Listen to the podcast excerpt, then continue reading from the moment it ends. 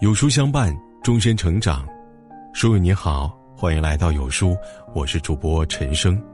今天我们要分享到的文章是：看了上海迪士尼疫情后的十二小时，我顿悟了这座城市最大的秘密。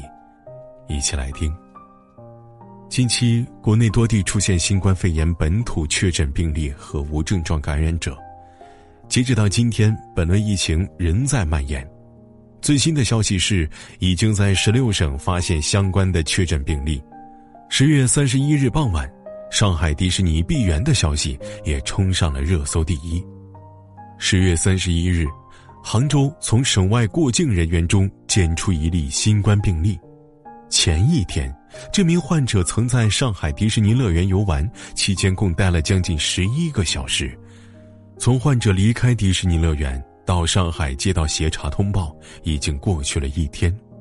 周末，迪士尼乐园爆满，全国各地的游客接踵而来，与疫情可能相关的人员数以万计。疫情是否已经扩散？迪士尼乐园的现有游客里是否隐藏着新的病例？所有的事情都尚不可知。如果不能第一时间采取相应的防控措施，后果将不可预料。迪士尼乐园，乃至上海，该怎么处置？一切，在揪动着所有人的心。迪士尼乐园与上海的行动是从发现病例当天的傍晚六点开始的。在接到杭州的协查通报后，园方立刻发出了两则通知：一则是闭园，通知园内游客即刻开展核酸检测；另一则是公布退改票细则。前者是针对园内游客，后者主要针对网上预先购票或尚未进园的人。随后，上海交通部门发布消息：迪士尼站临时封站，交通部门安排二百二十辆临时接驳公交车至迪士尼西公交枢纽，转送迪士尼游客。与此同时，傍晚六点，医疗人员、民警和志愿者已经出现在迪士尼乐园门口。园内核酸检测迅速有序开始，到深夜十一点三十分，迪士尼乐园内的游客基本做完，他们乘坐上海方面安排的车辆被有序接离。短短三个小时，数万人的核酸检测已经完成。深夜十一点三十分后，针对园内职工的核酸检测继续有序开始。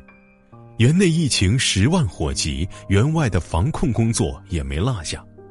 迪士尼发布公告后一个小时，三十日和三十一日的游客已经纷纷收到学校或者单位发布的通知，他们被要求核实有没有去过迪士尼。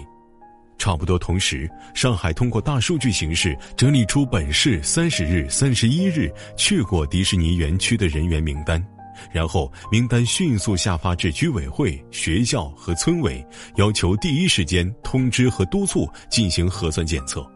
最后，上海市政府新闻办公室官微“上海发布”公布了本市可二十四小时核酸检测的医疗机构。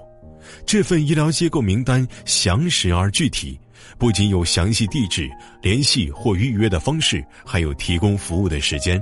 对上海再不熟悉的外地人，也能找到离自己最近的检测医疗机构。此信息公布半小时后，上海街头前往医院进行核检的民众排起了长队。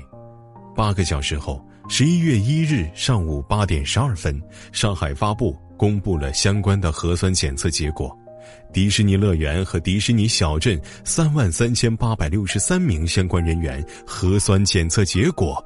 均为阴性，而且至今没有新增病例。杭州确诊病例带来的外溢风险已经不大。是的，你没有听错，昨夜雨疏风骤，你在长夜里酣然睡去。上海已经迅速行动起来，把一场可能的疫情消灭在了萌芽状态。才用了十二个小时。他就完成了相关人员的核酸检测，切断了所有可能传播的渠道。他处变不惊，紧张而又有序，给了所有人心定。上海迪士尼乐园的疫情处置太过震撼，但如果把上海的疫情防控能力定义为简单的快速，仍然失之偏颇。这次迪士尼事件中有两个细节值得关注，一个是在紧急通知中，迪士尼要求园内游客迅速进行核酸检测，但他并没有关停园内的所有游乐设施，同时表示户外演出将继续进行。另一个细节是，虽然迪士尼暂时停业，但当晚的万圣节的烟花仍然按计划燃放。烟花在夜空中绽放，游客、民警和医护人员在场，核酸检测在紧张有序的进行。为什么不停运所有游乐设施？为什么不取消原定的烟火燃放？是因为。上海方面已有判断，按照现有的处置措施，已经完全能够应对这一次疫情警报。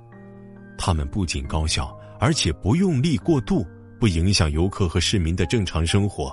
一方面要精准防控，另一方面也要忙而不乱。张文宏在人民日报微博后的留言也佐证了这一点。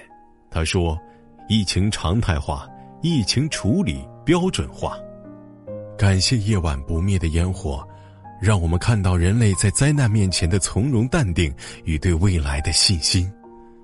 一位游客也留言说：“烟花仍然按计划燃放，这是承诺给孩子们和观众的一个梦。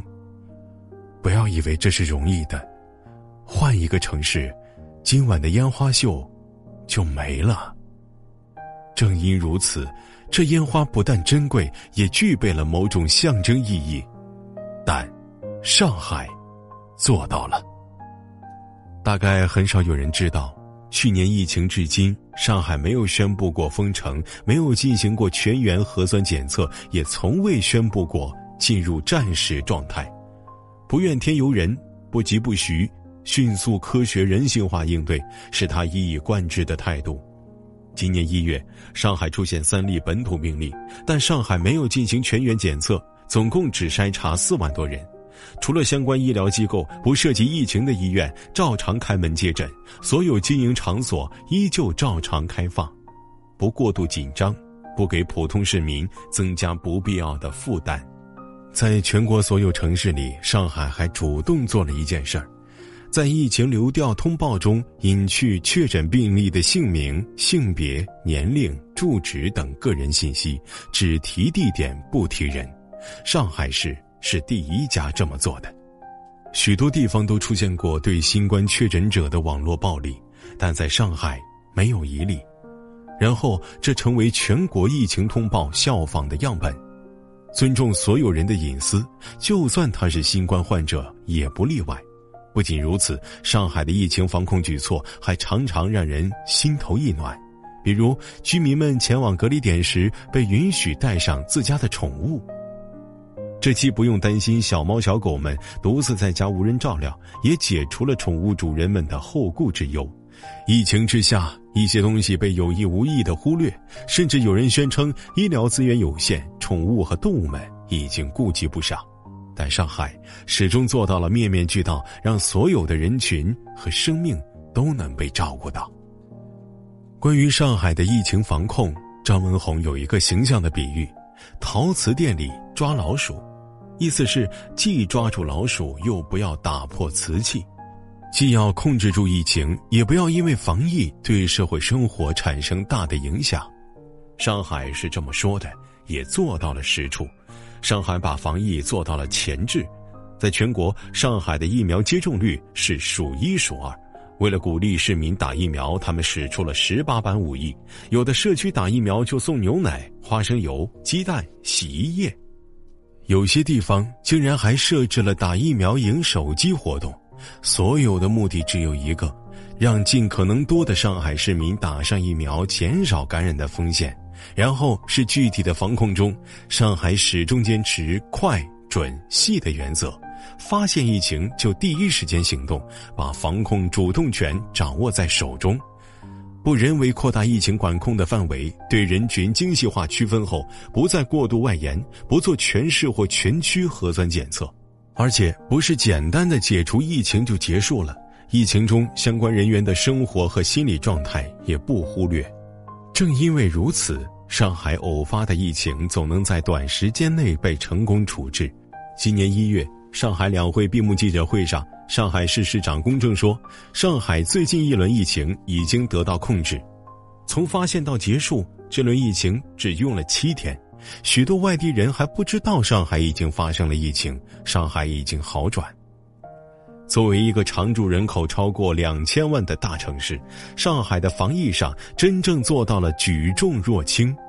它低调、实干、有温度，用专业的人做专业的事儿，然后创造了几乎天花板一样的高度。上海防疫有腔调。疫情至今，我们表扬了太多的城市，但上海很少位列其中。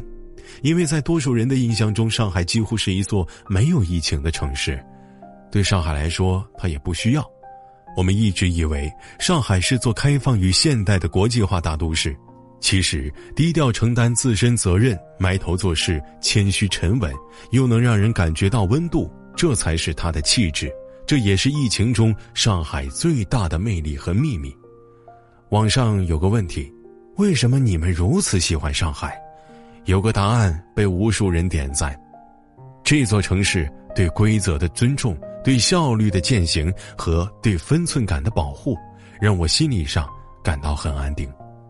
总而言之，就是文明程度高带来的舒适感。对待普通人的姿势，可以看出一个城市的未来。即便只是不经意的展现，上海危机的应对能力、治理水平，也总是给人惊喜。虽然是千万人口的一线城市，但始终以人为本，尽量让每个人心安与温暖，这就是上海。很多年以后，我们一定还能再想起迪士尼乐园那惊心动魄却井然有序的十二小时，我们一定还能想起那夜的烟花璀璨和烟花下排队做核酸的游客，这是意外中带点神奇且美妙的浪漫，紧张而又有序。虽有些害怕和不确定，但生活仍在继续，美好仍在发生，温度依旧在场。这就是上海的防疫，这样的上海一定能扛得过这次疫情。希望更多的地方能向上海靠近。